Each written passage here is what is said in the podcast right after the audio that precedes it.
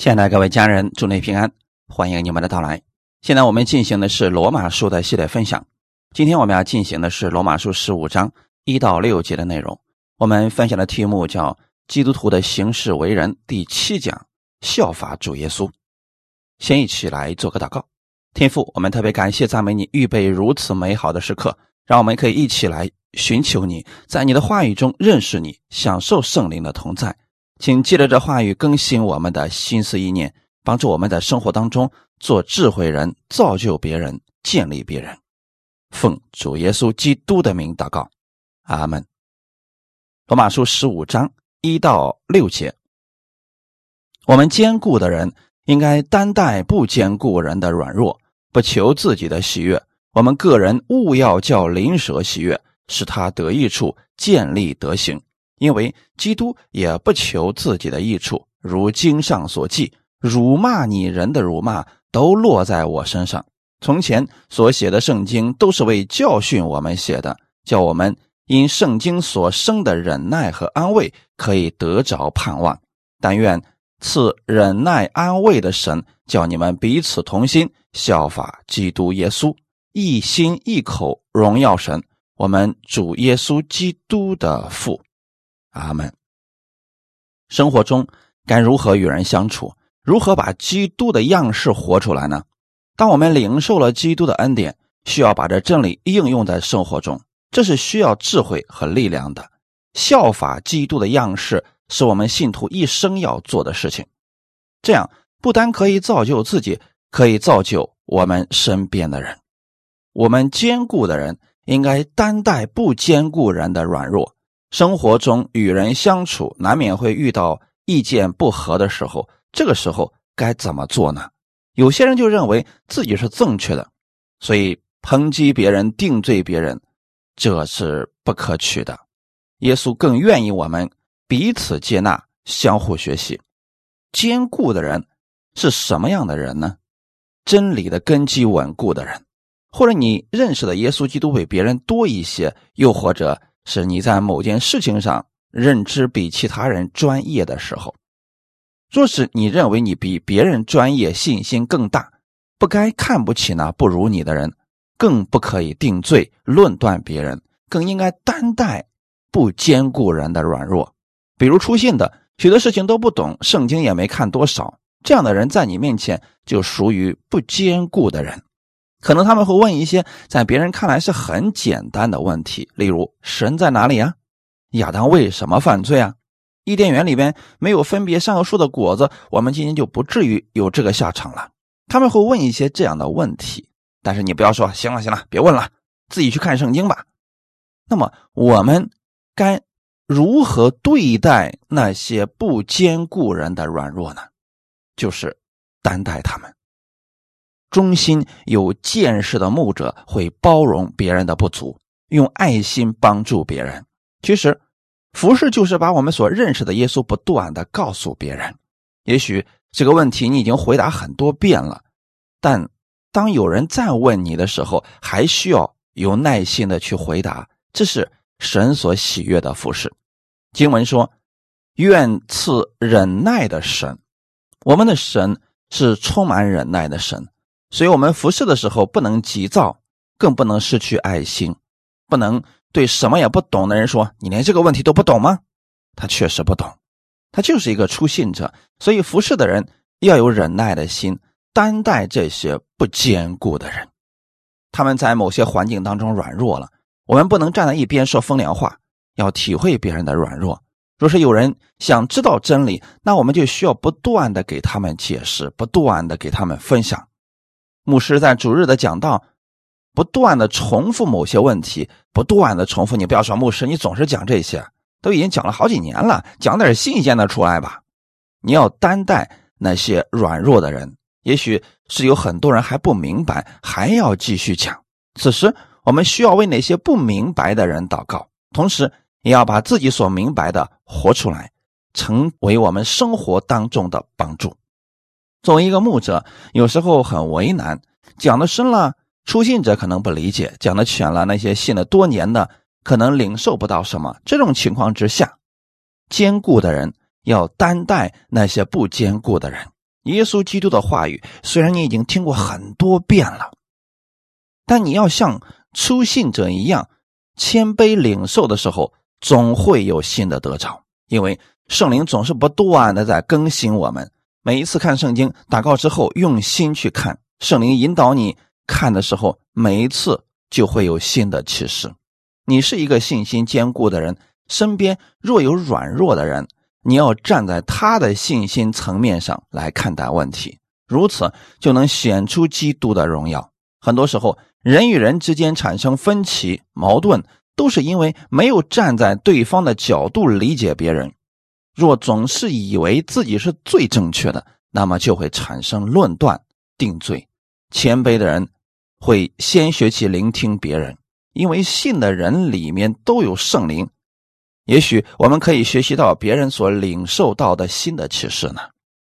耶稣讲到，用了很多比喻，其实他是希望用一些比喻，让那些人可以完全明白真理，从而接受真理。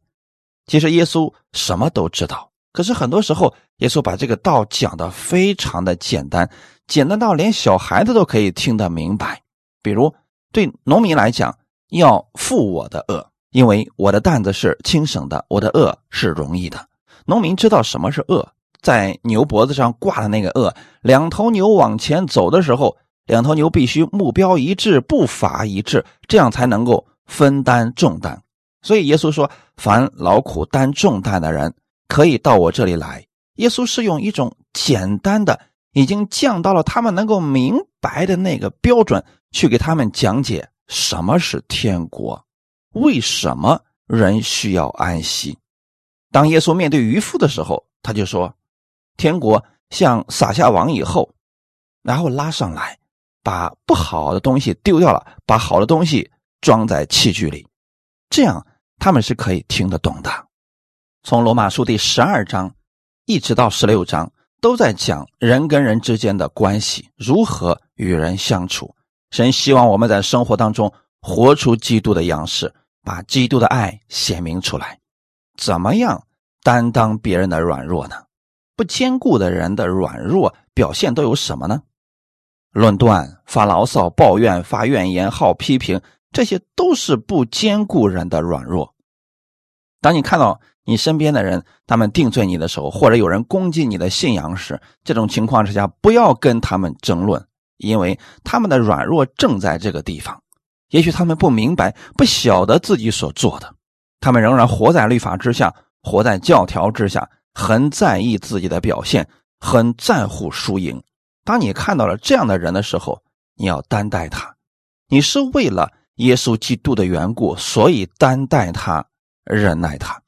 担待一词是什么意思呢？不是勉强的、无可奈何的忍受，担待是指。你与那个软弱的人并肩，一起来担负某一件事情，他的信心就那么一丁点儿，你要把你的信心降到他能理解的程度，就是和他并肩同行来看待这个问题，以爱和温柔体谅他，自义的人除外啊。路加福音第十章二十五到二十八节，有一个律法师起来试探耶稣说：“父子，我该做什么才可以承受永生？”耶稣对他说：“律法上写的是什么？你念的怎么样呢？”他回答说：“你要尽心、尽性、尽力、尽意爱主你的神，又要爱邻舍如同自己。”耶稣说：“你回答的是，你这样行，就必得永生。”耶稣在对待那些自以为是的律法师的时候，耶稣的方法是撕开他们的面具，让他们知道自己真实的样式。这个时候。耶稣不是担待他们的软弱，是让他们知道自己不能，然后让他们谦卑下来。如果有人觉得自己很厉害，觉得自己很了不起的情况之下，这个时候你就不要再去担待他了，因为这样的话只会让他更骄傲。只担待那些信心比你软弱的不坚固的人，究竟要怎么做呢？第二节告诉我们答案。我们个人勿要叫灵舍喜悦。我们身边真的有信心不坚固的，或者在律法之下被捆绑的人，他们真心寻求的时候，你要担待他们的软弱，不是自己喜欢怎么样就怎么样，乃是为了别人的喜悦。这里说勿要叫灵蛇喜悦，谁是你的灵蛇呢？路加福音第十章三十到三十七节，耶稣回答说：“有一个人从耶路撒冷下耶利哥去，落在强盗手中，他们剥去他的衣裳，把他打个半死，就丢下他走了。偶然有一个祭司从这条路下来，看见他，就从那边过去了。又有一个利未人来到这地方，看见他，也照样从那边过去了。”唯有一个撒玛利亚人行路来到那里，看见他就动了慈心，上前用油和酒倒在他的伤处，包裹好了，扶他骑上自己的牲口，带到店里去照应他。第二天，拿出二钱银子来交给店主，说：“你且照应他，此外所费用的，我回来必还你。”你想，这三个人哪一个是落在强盗手中的灵蛇呢？他说。是怜悯他的。耶稣说：“你去照样行吧。”耶稣对律法师说：“你去这样行吧。”耶稣不是故意讽刺他，而是这个律法师没有寻求的心，只不过想在耶稣面前表现自己的能力。但实际上，这个律法师没有怜悯的心，所以耶稣借着这个故事，让他知道自己的问题所在，并且希望他能像。撒玛利亚人一样有爱心，弟兄姊妹，怜悯他的那个撒玛利亚人，是不是真的这和这个人住着邻居呢？不是，所以我们千万不要理解错了，不要说邻居指的就是我的对门或者我旁边那个人，乃是指你所遇见的需要帮助的人。世界上所有发生的一切都不是偶然的。你一生当中所遇见的人也不是偶然，都有神的美意在其中。所以你要珍惜神给我们每天帮助别人的机会。你的邻舍不一定是你家附近的人，而是你所遇见的人。跟你打交道的那些人都是你的邻舍。如果你是一个做业务的，你所遇到的客户他就是你的邻舍；如果你是一个老师的话，你的学生们就是你的邻舍。我们个人。勿要叫灵蛇喜悦，为了使他得益处。无论我们与谁相处，不可有害人之心，带着基督的怜悯爱，使人得益处。假如是做生意的，不要欺骗别人；如果是做业务的，不要卖假货；如果你是跟其他人合伙做生意，要真心对待。这样，无论我们在哪个行业，我们都可以做得很好，并且会有长久的朋友。第二节。我们个人勿要叫灵蛇喜悦，使他得益处，建立德行。我们的建立德行，并不是没有底线或者任人欺负，不是那种委曲求全式的妥协，乃是有智慧的与人相处，显出基督的荣耀。基督徒有时候把圣经理解错了，自己把自己束缚了。来看这段经文，《马太福音》五章三十八到四十二节。你们听见有话说“以眼还眼，以牙还牙”，只是我告诉你们，不要与恶人作对。有人打你的右脸，连左脸也转过来由他打；有人想告你，要拿你的里衣，连外衣也由他拿去；有人强逼你走一里路，你就同他走二里；求你的就给他，有向你借贷的，不可推辞。首先，这段经文是对犹太人讲的。他们知道律法，并且知道律法的刑法，并不适用外邦人。但耶稣讲的这段，不是让人违背律法，乃是用更大的宽容和怜悯胜过当下的问题。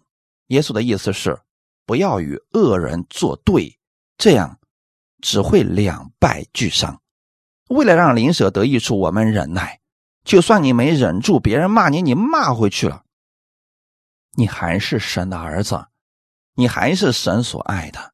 只是当我们都不忍耐的时候，问题可能会更严重，最后都没有益处。但是，若是我们有忍耐的心，会让我们避免很多的伤害。第三节，因为基督也不求自己的喜悦，如经上所记，辱骂你人的辱骂都落在我身上。我们被称为基督徒，是要学习耶稣基督的榜样。切记一件事情：我们的行为是果子，信心是动力，源头是耶稣基督。如果一味的强调行为，人不一定有力量活出好行为。但若是人明白了基督的爱、基督的怜悯，从基督而来的力量，可以让人不再一样。辱骂你人的辱骂都落在我身上。过去的时候，耶稣无故的受到了许许多多的辱骂，许许多多的侮辱、咒诅，甚至背叛。其实这也刺痛了耶稣的心。耶稣基督面临着众叛亲离的痛苦，默默的承受这一切。耶稣在默默承受这一切的时候，正是不求自己的喜悦，为的是世人能够得救。如果耶稣不愿意承受这一切的话，世人根本没有出路。只有他承受了这些痛苦，我们才能从这些痛苦当中脱离出来。只有耶稣背负了我们的忧患，我们才能得着平安。所以，耶稣默默的承受了这一切，他不求自己的喜悦，为的是天父能喜悦我们。如果我们没有看到这一点的话，我们没有办法用这份爱而忍耐别人。当你看到别的使徒，或者信徒一味的忍耐你的时候，那就说明你的生命真的该需要提升了。总不能让别人一直包容你，那你什么时候能长大呀？要多多领受基督的恩惠，认识耶稣为你付出了什么。这个时候，你的信心才能够增长，你才能够担待那些不如你的。神希望我们有好行为，天父愿意我们活出基督的样式。因为这样的方式是得胜的，是荣耀的，弟兄姊妹。所以今天我们出于爱一个灵魂的缘故，我们可以根据我们目前的信心去接纳别人。你切记，从基督那里领受了多少，才能够接纳多少，要不然你做不到的。如果你说我一点都忍受不了，那就证明你真的在基督那里没有领受什么。不要跟人再去争论什么。回到耶稣基督的面前来领受吧。如果今天你去传福音，为耶稣基督名的缘故被人辱骂了，恭喜你，你是有福的。你记得那些辱骂你的辱骂，别人骂你的话语不会落到你身上。无论别人咒诅你的是什么，你放心，这些不会成就的。所有的咒诅都已经落在了耶稣的身上，所以。面对别人的辱骂，完全不必在意。这个人好像是在骂你，但他实际上是在骂耶稣。这个人确实是在恨你，但实际上他是在恨耶稣。我们明白这个以后，心里就不再苦读了。别人说几句难听的，你说这个难听的话语没有落在我身上，是落在了耶稣的身上。这些辱骂没有落在我身上，是落在了耶稣的身上。你这样来想的时候，你心里边实际上。已经不恨这个人了，也不会烦这个人了，可能从心里边可怜他。每个人的忍耐力都是有限的，有时候也会没有忍耐力，这是正常的，因为我们人有软弱。正是因为我们知道我们的不足，我们需要不断的在神面前来领受，然后给出去，领受再给出去。我们要把我们的目光一直放在耶稣基督的身上。他不断的忍耐我们，他不求自己的喜悦，为的是我们得着喜悦，所以我们也需要这样来对待我们的邻舍，就是你所遇到的人。腓立比书第二章五到八节，你们当以基督耶稣的心为心，他本有神的形象，不以自己与神同等为强夺的，反倒虚己。取了奴仆的形象，成为人的样式，既有人的样子，就自己卑微，存心顺服，以至于死，且死在十字架上。看到这些经文的时候，你会想到什么呢？今天为什么耶稣基督来到世上成为人的样式呢？他自己降卑，因为我们是人，我们需要救恩，所以耶稣必须是以人的样式来到这个世界上。他所表达的，我们才能够理解；他所说的，我们才能够明白。很多人错误的以为耶稣是神，那鞭子抽到他身上是没有痛的，他不怕死，因为根本没有人能杀死他，他在十字架上根本一点都不疼的，这是完全的错误。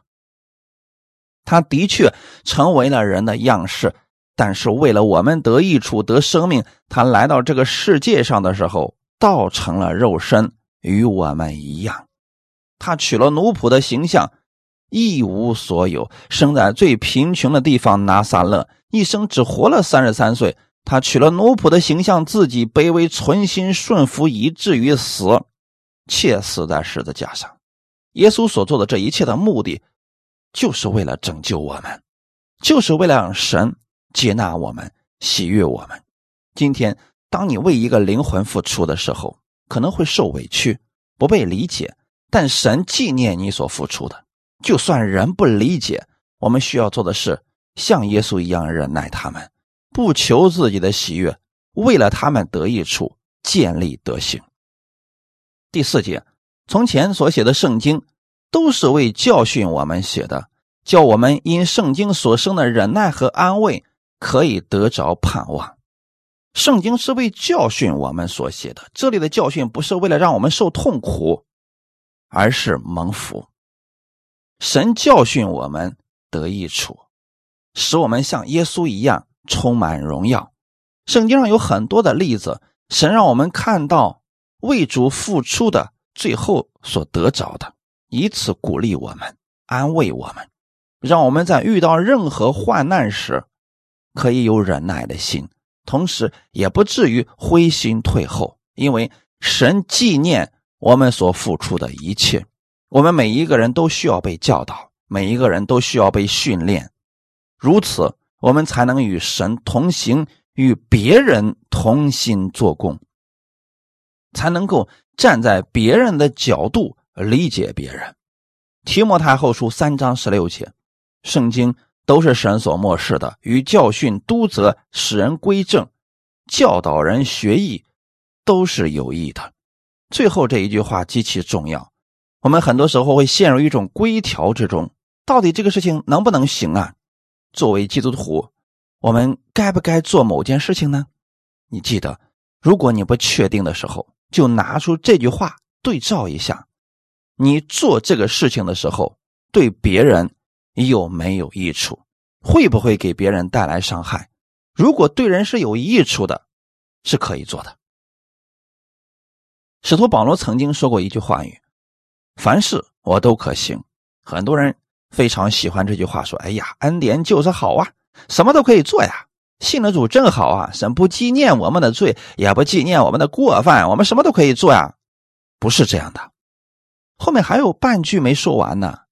凡事都可行，但不都有益处。你确实什么都可以做，你可以去做你认为好的事情，虽然神不再纪念你的罪了，但若是这事害人害己。最终还是一场空。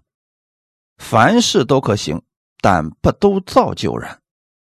弟兄姊妹，作为基督徒，特别要记住这一点，这是我们的行事为人的标准。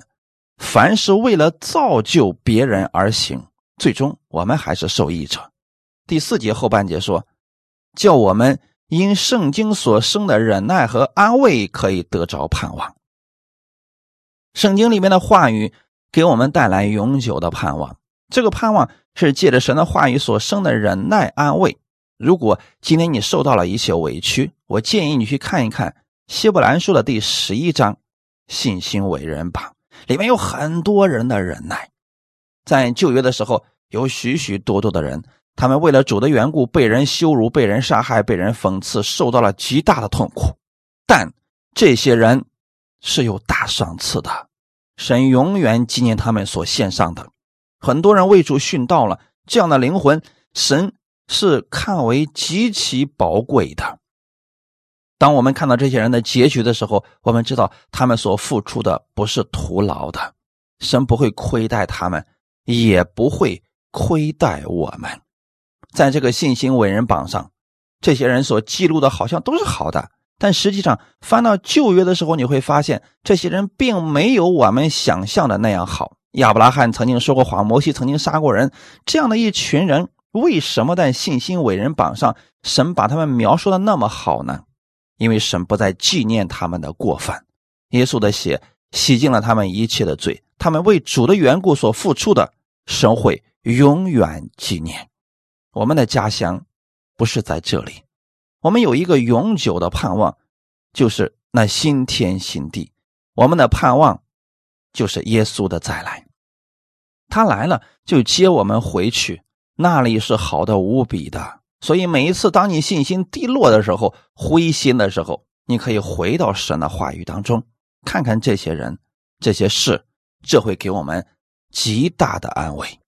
耶稣基督为了我们得益处，他忍耐了那么多的痛苦，神没有让他白受这些苦，把他从最卑微的地方升到了至高之处。今天，当我们愿意谦卑下来的时候，愿意像耶稣一样去生活的时候，神看我们这个信心是宝贵的。